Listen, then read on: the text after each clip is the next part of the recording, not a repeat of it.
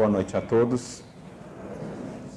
Que a paz de Jesus, nosso divino mestre e amigo, nos acolha a todos nós, que nos sintamos aqui envolvidos uh, pelo seu infinito amor, pela sua misericórdia, para que nesse clima de confiança, de esperança, o nosso coração possa se abrir para acolher as sementes divinas de renovação que sempre a espiritualidade maior traz em abundância em momentos como este. É para mim uma alegria estar aqui com vocês na condição de mais um aprendiz, de mais um discípulo do Mestre, em busca dos caminhos da vida abundante com que ele nos presenteou com a sua estada entre nós. Que nós tenhamos uma noite de reflexões proveitosas para que daqui saiamos um pouco mais conscientes, até recordando tema, a temática central desse mês espírita, do papel, dos deveres de cada um de nós em termos de transformação, de melhoria íntima, para de fato estarmos integrados ou inseridos nesse processo maior de transformação da humanidade pelo qual agora nós passamos. Né? Será essa a nossa finalidade primordial. Cada um de nós nos conscientizarmos um pouco mais com relação a esse papel. E para iniciar a nossa jornada de reflexão, me recordo de um artigo de Kardec que está na Revista Espírita de setembro de 1858, chamado Propagação do Espiritismo, em que ele vai apresentar para nós o Espiritismo em diversos períodos, em diversas etapas. Então, a mensagem ou desenvolvimento do Espiritismo seria caracterizada aí por esse processo de amadurecimento, passando aí por diversos processos, por diversos períodos que ele vai dizer. E o primeiro período que ele apresenta nesse seu artigo é o período da curiosidade. É aquele momento mais marcado pelos fenômenos que tinha a finalidade primordial de chamar a atenção da humanidade, de chamar a atenção para aqueles fatos, para aqueles acontecimentos e mais do que isso, para o que estava por detrás daqueles fatos, daqueles acontecimentos. Então é aquela primeira fase mais voltada para os fenômenos em si do que propriamente para quaisquer questões filosóficas ainda, enfim, a primeira parte mais da curiosidade, parte, o momento, que atraiu a muitos, mas que muitos daqueles que foram atraídos por esse momento passado, digamos assim, aquele entusiasmo primeiro, passado aquele, aquele fervor, né, aquela, aquela curiosidade primeira com relação aos fenômenos, logo debandaram e foram buscar outras coisas. Mas alguns, o Kardec, próprio codificador, por exemplo, perseveraram, foram além, conseguiram enxergar além e graças a isso o Espiritismo pôde adentrar em um novo período que é a segunda etapa que Kardec vai apresentar na sua divisão, é o período que ele vai dizer da observação, também chamado, possivelmente chamado, de período filosófico.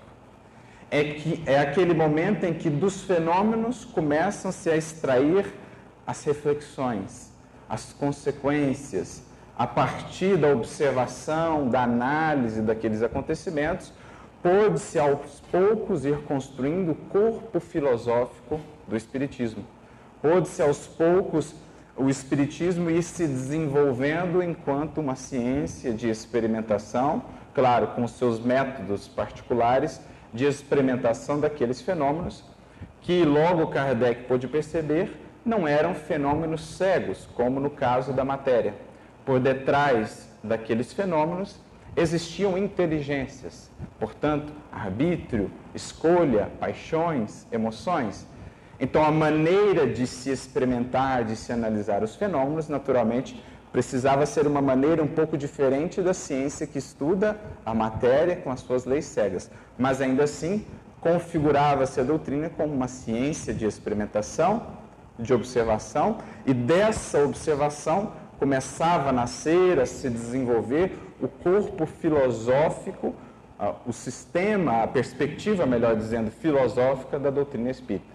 O Espiritismo, dirá o codificador, entra então em uma nova fase, completamente diversa da anterior, agora com áreas muito mais sérios, muito mais conscientes do que se estava realmente começando ali naquele momento. Então é aquela parte que Kardec vai dizer em outro momento, começa sobretudo com o advento de O Livro dos Espíritos, que são a primeira consequência mais direta da observação dos fenômenos até então. Essa é a segunda parte, o segundo período que Kardec vai definir no seu, na sua divisão. Seguindo, ele apresenta um terceiro período, que ele vai chamar de período da admissão, em que, digamos assim, os conhecimentos que o Espiritismo traz, as leis naturais, espirituais, morais que ele revela, começam a se incorporar ao arcabouço dos conhecimentos humanos. É aquele momento em que o Espiritismo realmente começa a, penetrar o pensamento humano, o pensamento coletivo humano, até o ponto em que começa realmente a fazer parte da compreensão de mundo da humanidade. É para onde se encaminha a mensagem espírita. Dia virá em que as leis que o Espiritismo revela, que não são propriamente dele, ele apenas revela, são as leis naturais, serão ou farão parte do conhecimento humano, de maneira natural. Como conhecemos hoje a lei de gravidade, como conhecemos a lei, as leis que envolvem a matéria, física, química e etc., dia virá em que a mediunidade, a reencarnação e tudo aquilo que o Espiritismo revela será natural, terá sido incorporado ao pensamento, pensamento humano, digamos assim, que é o que está, inclusive, na questão do Livro dos Espíritos 798. Quando Kardec pergunta se o Espiritismo um dia se tornará crença geral, e os Espíritos então respondem sim, e marcará o advento de uma nova era para a humanidade. Não é no sentido aqui de rótulo, de uma conversão massiva. A ideia é que o que o Espiritismo revela, mais uma vez que não é dele, ele apenas organizou, codificou, estabeleceu isso de maneira coerente, um dia isso será ou fará parte do pensamento, do arcabouço dos conhecimentos humanos de maneira muito natural. Seria esse período chamado, digamos assim, da admissão, né? Claro, um processo gradual que demanda muito tempo, mas em que essas ideias começam a se incorporar e começam a aparecer naturais no pensamento humano. E então ele chega ao último período que ele apresenta nessa divisão do artigo de setembro de 1858, o período da influência social ou da regeneração social. Aquele período em que, de fato, o Espiritismo, por essas ideias que introjeta, por aquilo que traz, pelo arcabouço de revelações que traz, começa realmente a produzir um efeito regenerador e transformador em nível mais massivo na sociedade ou na humanidade de um modo geral. Então ele apresenta esse período como o último período, como a dizer que é a finalidade maior para a qual tende o Espiritismo. Aqui ele veio, veio contribuir, favorecer, impulsionar a regeneração social ou da humanidade. Então, muito interessante essa divisão de Kardec, que a gente consegue ter uma visão, um quadro panorâmico do próprio processo de desenvolvimento do Espiritismo. E mais adiante, também em outro artigo da Revista Espírita, agora em dezembro de 1863, um artigo chamado Período de Lutas, Kardec vai atualizar um pouquinho essa divisão. Ele vai mudar um pouquinho e inserir alguns novos períodos. Ele segue com aqueles dois primeiros períodos. O primeiro período, o período da curiosidade, é o período dos fenômenos que visavam mais chamar a atenção. Ele passa então novamente ao segundo período, o período filosófico, o período da observação, que dirá ele se inaugura mais propriamente dito com o advento de O Livro dos Espíritos, em 1857.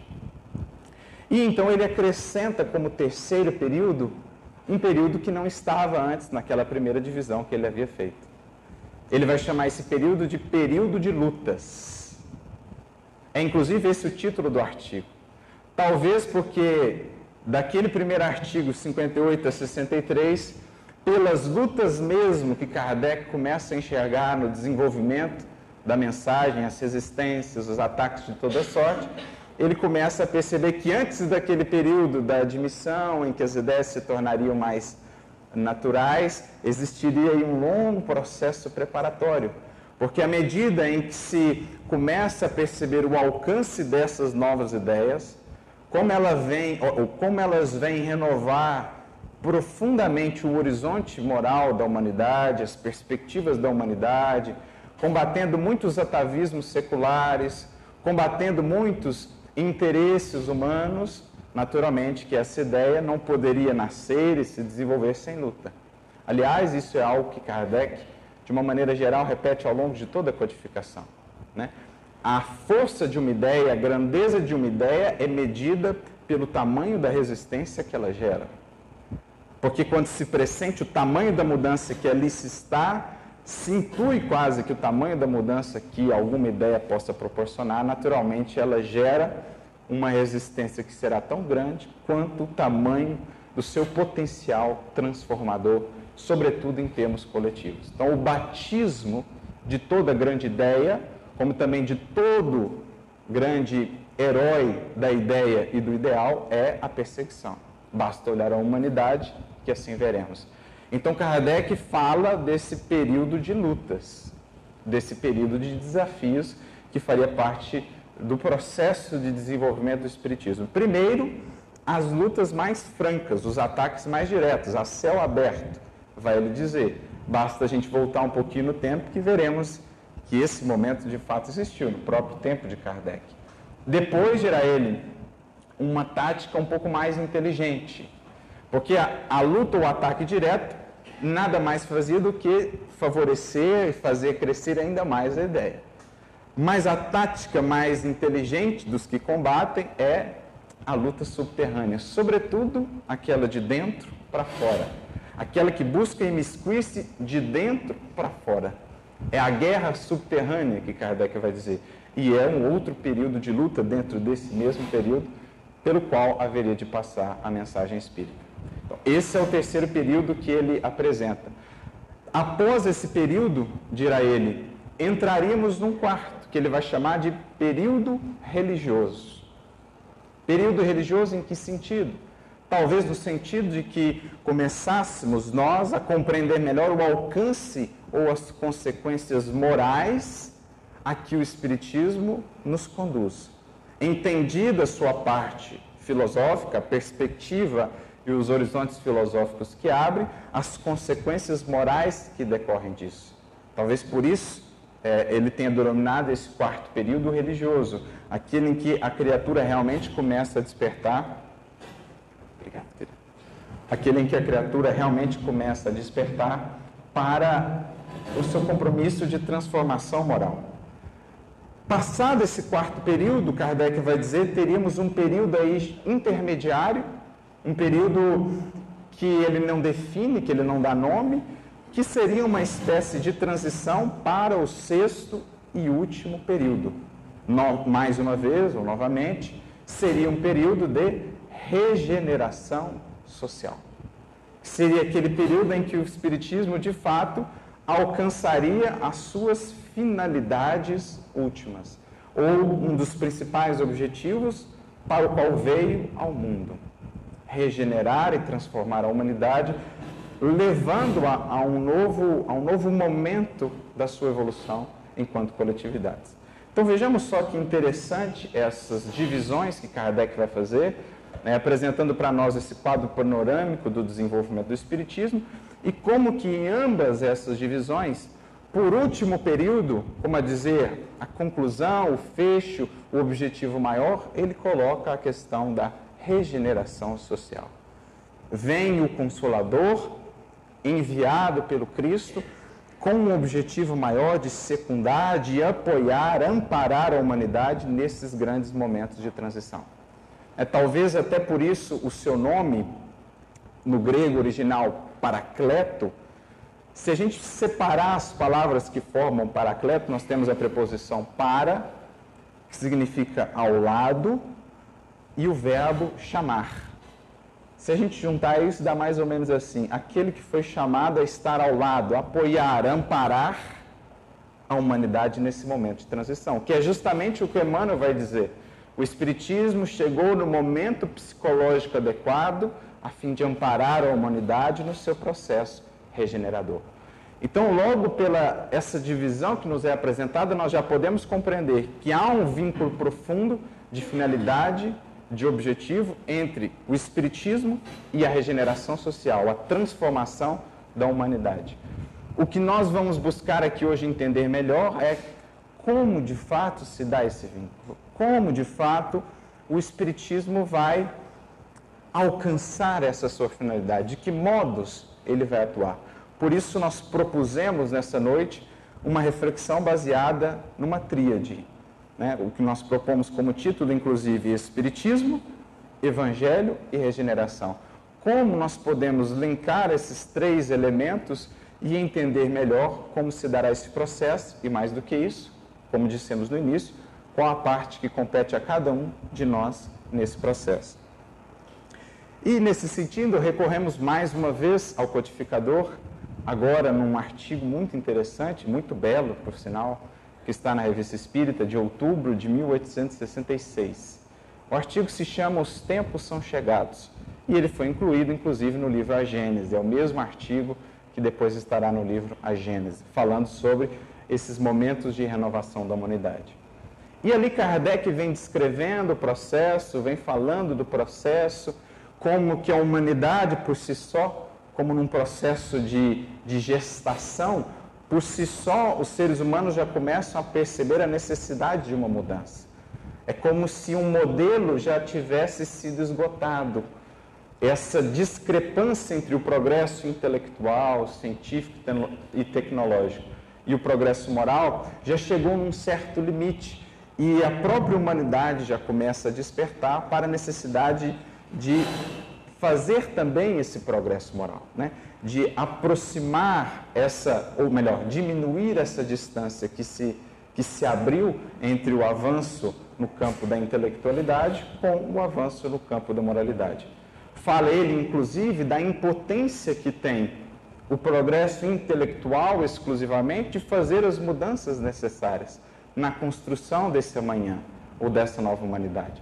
Porque, embora todas as conquistas do intelecto são essas mesmas conquistas ainda utilizadas, em sua maioria, pelos interesses pessoais, pelo egoísmo, pelo orgulho, pela vaidade. Então, embora todo esse progresso, não se consegue dar esse salto porque falta esse acompanhamento. Então, ele vem falando dessa necessidade que a humanidade, de certo modo, já intui, boa parte das consciências, de que algo precisa mudar de que chegamos num certo limite. Mas, em determinado momento, ele traz uma frase que julgo. Obrigado, minha amiga. Uma frase que, que julgo muito interessante, que me chamou muita atenção no primeiro momento que li. Em determinado momento da sua fala ou da sua reflexão, ele diz assim, falando do papel do Espiritismo nesse processo de mudança, de regeneração, ele diz assim: o Espiritismo não cria a renovação social. Na hora que eu li essa frase, eu fiquei, mas e aquela finalidade para o qual ele veio, o período, etc. Mas é preciso seguir, né, para entender todo o alcance da sua reflexão. Ele diz: a madureza da humanidade é que fará dessa renovação uma necessidade. Puxa, essa frase muda muitas perspectivas. Ele vinha falando do papel do Espiritismo de alargar horizontes da humanidade com as novas ideias que lança e tudo mais, mas aqui a gente tem, digamos assim, um insight, uma mudança de perspectiva no que diz respeito a essa questão social de transformação da humanidade que muitas vezes nós não fazemos. E por isso não compreendemos todo o alcance da proposta espírita ou não compreendemos ainda muito bem como se dará esse processo de construção da humanidade do amanhã. No fundo, o que Kardec está dizendo assim é que quem faz ou quem construirá a humanidade renovada são os homens, as criaturas humanas. E que o papel do Espiritismo maior, na verdade, nesse processo é transformar os seres humanos ou construir os seres humanos que construirão o amanhã. Essa perspectiva muda tudo. Porque agora é o entendimento que, primeiro, nos insere no processo e nos tira de uma expectação, de uma expectativa, de que alguém, de que alguns, de que alguma coisa, de que o Espiritismo por si, ou enfim, seja o que for, os, os políticos, seja o que for, é que farão o processo de construção desse amanhã. Agora somos inseridos, porque somos convidados a ser os construtores desse amanhã. A perspectiva muda. Mais do que fazer ou construir uma sociedade fraterna para seres humanos não fraternos, é construir seres humanos fraternos para uma sociedade ainda não fraterna, para que esses, gradativamente, na medida em que ganhem força, espaço e atuação, possam construí-la. Mais do que construir uma sociedade justa, seja como for, por meio de leis ou do que for, para seres humanos ainda não justos, ainda não harmonizados com a consciência e com o dever, a proposta é construir seres humanos justos, conscientes do dever, para que eles, pelo seu trabalho, pela sua ação, possam então construir essa sociedade do amanhã. Então é nesse sentido que ele está dizendo que ele não cria o Espiritismo, a renovação social. Ele cria, ele gera, ele tem por finalidade produzir seres humanos regenerados, homens e mulheres de bem, que esses sim serão os construtores do amanhã. Né? Como ele vai analisar também num, num artigo, num, num, discurso muito interessante seu, que está no livro Viagem Espírita, no discurso de número 3 aos espíritas de Bordeaux e Lyon, ele fala também sobre esse processo de transformação, de construção, de regeneração. Em determinado momento, ele vai, fazer, vai falar justamente isso. Mais do que fazer as coisas para os homens, é preciso fazer os homens para a coisa. Olha como muda a perspectiva. Mais do que fazer a sociedade justa para os homens, é fazer homens justos para essa sociedade, para que, pelo seu trabalho, ela possa se edificar. Essa é a visão, ou essa é a principal atuação do Espiritismo na construção desse amanhã. O despertar da criatura humana para os papéis, para o trabalho que lhe compete na construção de si mesma e, por conseguinte, no efeito em escala, a construção de um mundo melhor, de uma humanidade melhor. Então, ele inverte a maneira pela qual essa questão social até então vinha sendo tratada e ainda hoje. Quando, em geral, a gente quer mudar as coisas de cima para baixo, do teto para o fundamento. Mas as obras, as mudanças não se sustentam porque justamente não apoiadas na coletividade, não apoiadas na base. Ele inverte a maneira de tratar a questão social. É preciso começar da base. Algo que ele vai tratar também, ou que ele vai explicar de maneira muito didática e muito bela, num texto seu que está lá no livro Obras Póstumas, a última parte do livro Obras Póstumas, na segunda parte, no capítulo 38, o último texto. Tem um texto lá inacabado de Kardec, que pena, mas o que ele deixou já é fantástico. O texto se chama Credo Espírita e nós temos acesso apenas ao preâmbulo do que ele escreveu. E no fundo ele vai nos levar à seguinte reflexão: que as chagas sociais, que nos parece óbvio quase, nada mais são do que as chagas humanas amplificadas. E que enquanto não, for, não forem essas tratadas, as outras persistirão. Embora mudemos as leis, embora mudemos as instituições, os sistemas políticos e sociais, sejam eles quais for, sem o tratamento da raiz do problema, ele persistirá. Então ele começa dizendo assim: os males da humanidade provêm da imperfeição dos homens. Pelos seus vícios é que eles se prejudicam uns aos outros. Enquanto forem viciosos, serão infelizes, porque a luta dos interesses gerará constantes misérias. Veja que pensamento límpido, né? que olhar renovado. Não adianta isso, nós temos tentado secularmente fazer a mudança do topo da cadeia para baixo. É preciso olhar e esse é o grande olhar que o Espiritismo vai recuperar para o indivíduo na tarefa da sua educação, do seu despertar para a consciência, para os deveres fundamentais. Sem dúvida, boas leis contribuem para melhorar o estado social, mas são impotentes para tornar aventurosa a humanidade. porque mais não fazem do que comprimir as paixões ruins sem as eliminar. Em segundo lugar, porque são mais repressivas do que moralizadoras. E só reprimem os mais salientes atos maus sem lhes destruir as causas. Aliás, a bondade das leis guarda a relação com a bondade dos homens. Enquanto estes se conservarem dominados pelo orgulho e pelo egoísmo, farão leis em benefício de suas ambições pessoais. A lei civil apenas modifica a superfície. Somente a lei moral pode penetrar o foro íntimo da consciência e renová-lo. Então, a grande questão é entrar, adentrar no reino interior da criatura e resgatá-la ou despertá-la para a premência e a importância da sua transformação. Essa é a grande força ou a grande contribuição, o poder moralizador do Espiritismo. Sim, pelas ideias que traz, pelos horizontes que abre, mas acima de tudo, por esse despertar, por esse enfoque que dará à transformação do indivíduo, como finalidade mesma da mensagem espírita. A maior finalidade será a transformação do indivíduo. Reconhecido, pois, que o atrito oriundo do contato dos vícios é que faz infortunados os homens, o único remédio para os seus males está em se melhorarem moralmente. Uma vez que nas imperfeições se encontra a causa dos males, a felicidade aumentará na proporção em que as imperfeições diminuírem.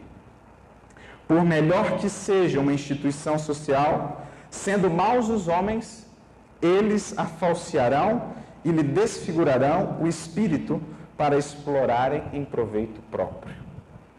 Quando os homens forem bons, organizarão boas instituições, que serão duráveis, porque todos terão interesse em conservá-las a questão social não tem, pois, por ponto de partida, a forma de tal ou qual instituição.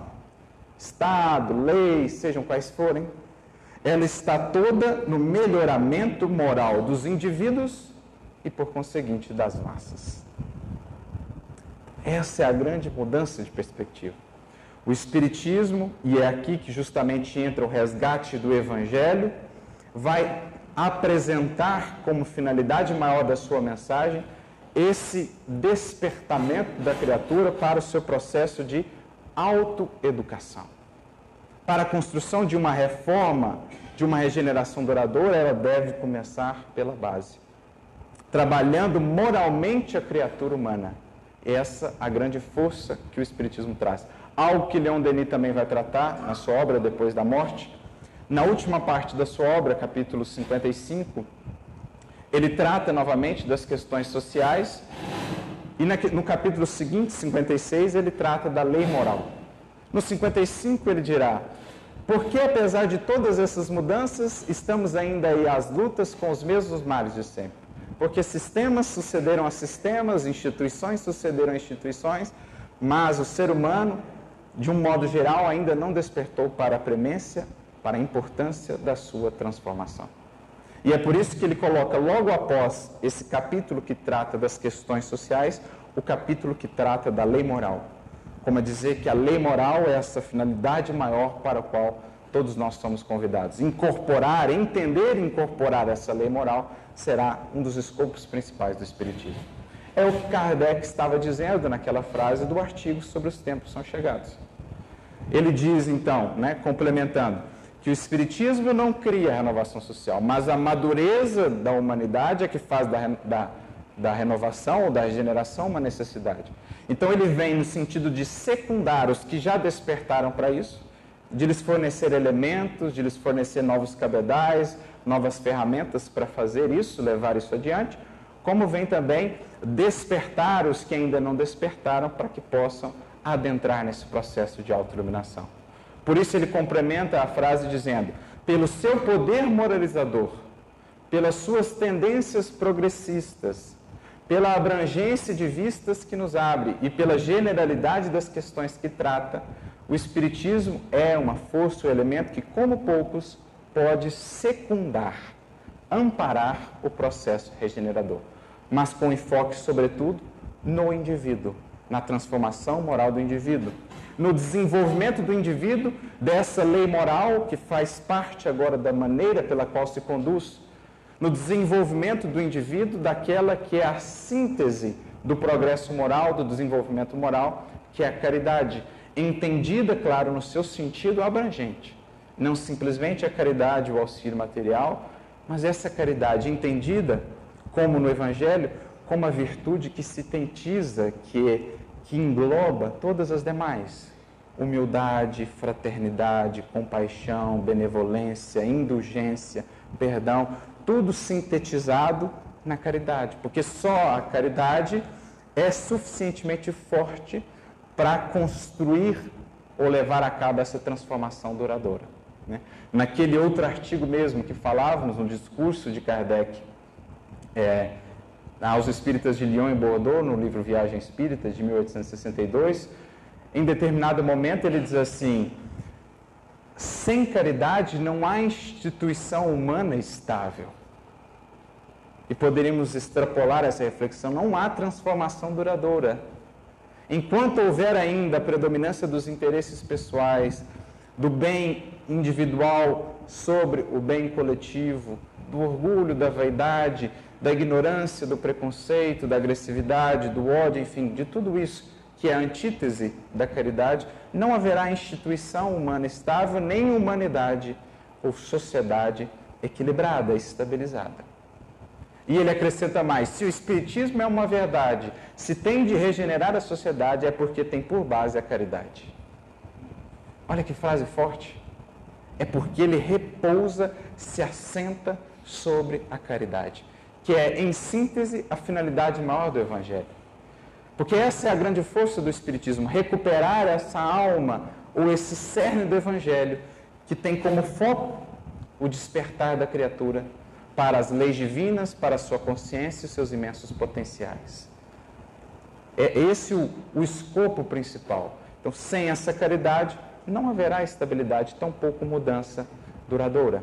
Vem o Espiritismo resgatar esse núcleo do Evangelho que trabalha a educação da criatura em sentido mais abrangente, não apenas no âmbito da intelectualidade, mas na transformação como um todo, a renovação moral, como Emmanuel também vai dizer no livro é, Emmanuel, seu primeiro livro psicografado, no capítulo 35, um capítulo muito interessante, por sinal, que tem muito a ver com os tempos que nós passamos hoje, chamado Educação Evangélica.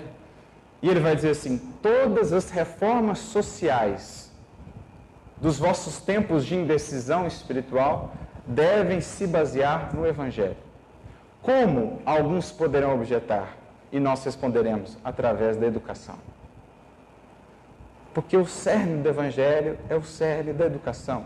O mestre é o bom pastor. Trouxe os pilares centrais da educação, mas educação entendida em sentido integral.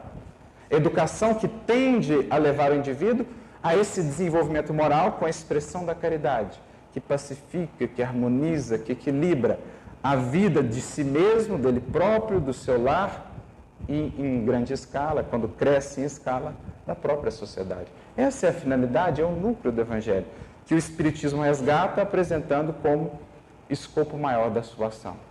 Né? Transformar ou levar o indivíduo a essa condição. Por isso, Kardec vai apresentar também, no que diz respeito à vivência do próprio Espiritismo, períodos ou etapas. Assim como, assim como existem os períodos do Espiritismo no seu desenvolvimento no mundo, tendo como finalidade a regeneração social, existirá também dentro de nós, internamente, na nossa experiência com o Espiritismo, um processo de desenvolvimento. Passaremos nós também por períodos. No livro Livro dos Médiuns, capítulo 3, lá no item 28, Kardec faz a divisão digamos, desses períodos do Espiritismo em nós, ou da nossa relação com o Espiritismo. Como que a nos convidar a entender que se nós, cada um de nós, não entendemos esse núcleo de desenvolvimento de progresso moral a que o Espiritismo nos convida, e não passarmos nós também por esses períodos internos alcançando a finalidade maior, de nada adianta esperar esses períodos do Espiritismo em termos de humanidade. Então ele vai dizer que praticamente são os mesmos. O primeiro tipo de espírita, o primeiro período, o primeiro estágio, é o da curiosidade. É aquele que acha os fenômenos interessantes, que acha a experimentação interessante, mas não passa dali. Ele vai chamar inclusive de espíritas experimentadores. Recebem a mensagem, né, veem aqueles fenômenos, acham interessante, mas não conseguem dali passar nem sequer ainda a compreensão mais filosófica, aos horizontes novos que o Espiritismo abre, nem tampouco ao desenvolvimento ou ao progresso moral. É o primeiro estágio. O segundo estágio, dirá ele, o que ele vai nomear de espíritas imperfeitos, são aqueles que, de certo modo, já ultrapassaram um pouco a questão dos fenômenos. Já conseguem alcançar a parte filosófica, que estudam, que compreendem muito bem a parte filosófica, mas daí não passam. Admiram a caridade evangélica como uma máxima muito bela, mas não estão nem um pouco dispostos, a partir de tudo aquilo que receberam, a se transformar, a se renovar. São os espíritas imperfeitos, dirá Kardec, aqueles que ainda não percorreram todo o processo e não despertaram para a finalidade maior da doutrina espírita. E por fim, como terceiro tipo, que ele vai chamar de espíritas verdadeiros ou espíritas cristãos, ele vai comparar uma coisa com a outra, como a dizer que são as mesmas coisas, são aqueles que já ultrapassaram puramente o âmbito da filosofia, da compreensão filosófica da doutrina e já entenderam a sua finalidade maior, que é nos levar a essa renovação moral e a vivência da caridade em todas as suas consequências. É isso que ele diz. Aqueles que aceitam a vivência da caridade em todas as suas consequências. Isto é, aqueles que, no mundo em transição, em dificuldades, estão dispostos a fazer diferente ou a fazer o que poucos têm feito. Diante da agressividade, a resposta com o perdão, com a compreensão. Diante do pessimismo divulgado e propagado, os que alimentam a bênção da esperança e que levam adiante a consolação. Diante dos ataques, a resposta com silêncio e mais dedicação. Onde outros não puderam amar, aqueles que se dispõem a amar. Onde outros não quiseram continuar, aqueles que se dispõem a ir um pouco mais além. Aqueles que despertaram para a vivência da caridade em todas as suas consequências são aqueles que, como Jesus, onde se pede que se caminhe 100 passos, caminhem 200. Onde se pede que dê, se dê X, dão 2, 3X. Aqueles que ousam, aqueles que têm coragem, aqueles que se entregam e que vão além. São esses, dirá Kardec, os espíritas que alcançaram, digamos assim, a finalidade maior da mensagem, que percorreram internamente esses períodos do Espiritismo e que se tornaram agora agentes da regeneração, porque regenerados. São aqueles que, mais do que compreenderem o Espiritismo no âmbito da filosofia apenas, da compreensão filosófica, os seus alcances, os horizontes que abre, são aqueles que trouxeram isso às suas próprias vidas numa maneira diferente de se conduzirem pelo mundo vivendo com coerência, vivendo com a consciência do trabalho que nos compete, munidos que estamos de tamanhos recursos, de tamanho investimento do alto, como nós temos no Espiritismo. Na definição que Kardec vai trazer, também no livro Evangelho segundo o Espiritismo, lá no capítulo 17, no item 4, no item 4 quando fala dos bons espíritas, Kardec vai ter uma frase lapidária, ele diz assim: o Espiritismo, bem compreendido, mas, sobretudo, bem sentido, conduz necessariamente às características listadas anteriormente. Quais são essas características? As características que ele cita do homem de bem, do ser humano de bem. Então, um Espiritismo mais do que compreendido em suas perspectivas filosóficas, mais do que teorizado, um Espiritismo interiorizado que alcance o nosso sentimento. Porque quando alcança o sentimento, alcança a vida. Porque vida nada mais é do que expressão do sentimento. O próprio mestre já dizia: A boca fala do que está cheio o coração. Mas talvez essa, não, essa tradução não capte muito bem o que Jesus queria dizer. Porque muito provavelmente o termo que ele se utilizou, aramaico, hebraico, era nefesh. A palavra nefesh serve tanto para se referir à boca, ao sistema respiratório de um modo geral, à garganta, etc., porque está associada ao ar, mas a palavra nefesh refere-se também à alma, ao espírito. Por isso que na linguagem bíblica muitas vezes há essa correlação entre sopro e espírito, ar e espírito. É, são palavras como que muito próximas, porque eram uma mesma palavra no hebraico, como também no grego. No grego, pneuma é vento e também espírito. Então Jesus usa a palavra nefesh, que foi traduzida como boca, mas a gente poderia pensar ela como alma. E aí como é que ficaria o ensinamento de Jesus? A nossa alma expressa do que está cheio o nosso sentimento, o nosso coração. Porque aí a gente não reduz essa fala só ao que a gente fala, mas a tudo que a gente faz. Como a gente olha, como a gente gesticula, como a gente ampara, como a gente compreende, como a gente. enfim, tudo. A nossa alma expressa, irradia o sentimento. Tendo sido alcançado e transformado o sentimento, necessariamente está se modificando tudo dali por diante: pensamentos, hábitos e tudo por demais. Essa é a definição dos espíritas que Kardec vai dizer realmente comprometidos, aqueles que vão se convertendo em homens e mulheres de bem, portanto, em agentes da regeneração. Então, no fundo, o que Kardec está nos convidando a perceber é que, sem passarmos por esses períodos do Espiritismo dentro de nós, não alcançaremos em termos coletivos. A regeneração deverá ser alcançada por cada um de nós, esse sentimento aprisolado, sintetizado na caridade, que é o antídoto maior para as chagas mais dolorosas da nossa sociedade. Porque, como aprendemos, se remontarmos a todos os problemas humanos, façam esse exercício depois. Todos os problemas humanos, sobretudo esses em larga escala, no fundo, no fundo, na raiz deles haverá o quê? Egoísmo. Egoísmo. Interesse pessoal acima do interesse coletivo. Apego à materialidade, o egoísmo e, digamos assim, o apego à materialidade tem uma, um vínculo profundo. Quanto menos consciência espiritual, mais apego à materialidade, mais egoístas. Por isso, na questão 917, quando fala quando os espíritos, na resposta, vão falar do papel do espiritismo no combate ao egoísmo, portanto, a raiz de todos os males, eles vão dizer que isso se faz de duas maneiras.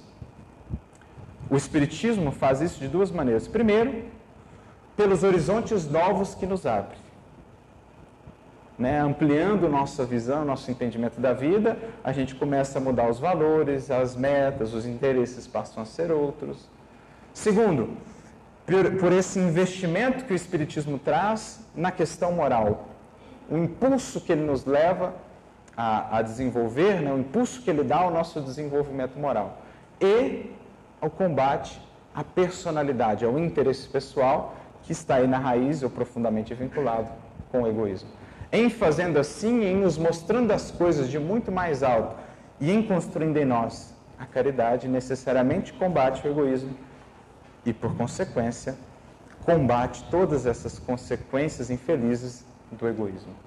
Então é preciso antes trilharmos esse caminho interiormente, passando por esses estágios do Espiritismo, alcançando a finalidade dele em nós, que é a nossa regeneração, para que nos convertamos em regeneradores do mundo. E é mais ou menos isso que Kardec vai dizer também no, livro dos médiuns, mais uma vez, lá no capítulo 29, no item 350, Kardec vem falando das sociedades e dos grupos espíritas, e ele diz assim: se o Espiritismo, conforme foi anunciado, tem que determinar a transformação da humanidade, claro é que, ele, que esse efeito só poderá produzir melhorando as massas, o que se verificará gradualmente, pouco a pouco, em consequência do aperfeiçoamento dos indivíduos. E aí ele vem então refletindo: que importa crer na existência dos espíritos se essa crença não nos torna melhores, não nos faz mais benignos, indulgentes para com os nossos semelhantes, mais humildes e mais pacientes. De que serve ao avarento ser espírita se continua avarento, ao orgulhoso se conservar-se sempre cheio de si, e ao invejoso se permanece dominado pela inveja? Assim, poderiam todos os homens acreditar nas manifestações dos espíritos e a humanidade ficar estacionada. Para a gente ver que não é só uma questão intelectual. O grande salto é um salto moral, porque a civilização do amanhã será assim caracterizada. Aliás, chegaremos, enfim, ao que de fato pode ser chamado de civilização. Na questão 793, que fala ou que trata da lei do progresso, os espíritos dirão: Vos julgais muito adiantados, mas vos digo em verdade que ainda não podereis vos chamar civilizados, enquanto entre vós não reinar a caridade, a fraternidade, enquanto de entre vós não tiver sido expulso o orgulho e o egoísmo. Esse é o grande salto que nós somos convidados agora a dar para a verdadeira civilização do amanhã. Então, crer nas manifestações, entender que a vida continua, se isso não repercute particularmente para cada um de nós em mudanças significativas da maneira de nos conduzirmos, isso poderia, embora todo esse conhecimento, deixar a humanidade ainda estacionada, como a nós mesmos. Por isso ele acrescenta: tais, porém, não são os desígnios de Deus. Não são esses os desígnios de Deus quando permitiu a vinda do Consolador. Para o objetivo providencial, portanto, é que deve entender todas as sociedades espíritas sérias. Que objetivo?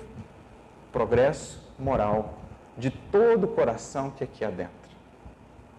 O objetivo primordial de uma sociedade espírita, além do estudo, desse alargar dos horizontes, de abrir os horizontes morais da nossa consciência, será lançar no mundo, lá fora, indivíduos mais conscientes e mais moralizados, que serão lá, na vida cotidiana, os agentes transformadores.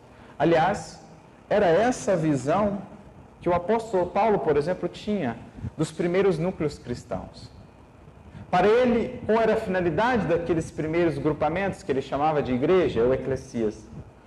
Elas eram, em menor escala, de maneira figurada, um vislumbre da sociedade do amanhã, em que se formavam ali ou eram construídos ali os homens e mulheres construtores desse amanhã, tendo por referencial, por modelo, aquele que já é alguém desse amanhã, o Cristo.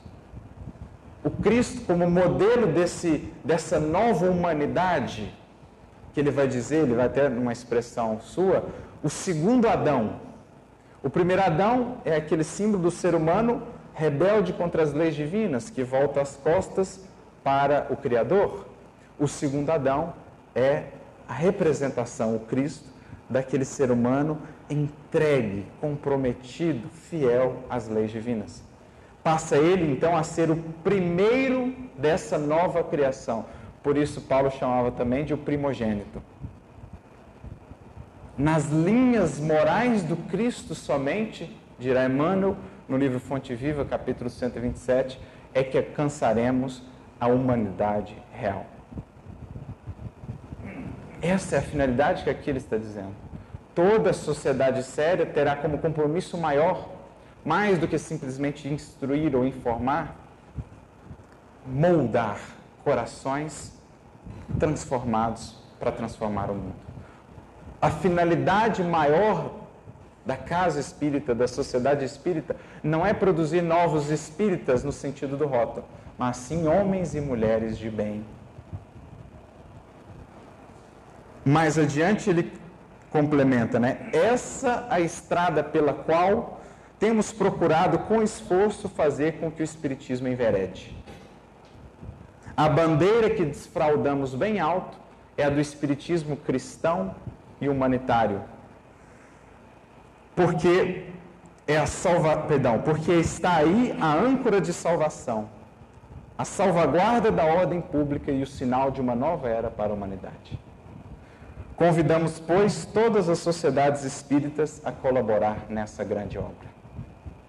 O próprio codificador dizendo: o caminho pelo qual nós estamos tentando fazer com que o Espiritismo enverede é o caminho do Espiritismo cristão e humanitário, no sentido daquele Espiritismo que resgata o cerne do Evangelho, a educação do ser, extraindo todo o seu potencial, a moralização do ser expressando como síntese das virtudes essa caridade que pacifica, que é serena, que renova, que liberta.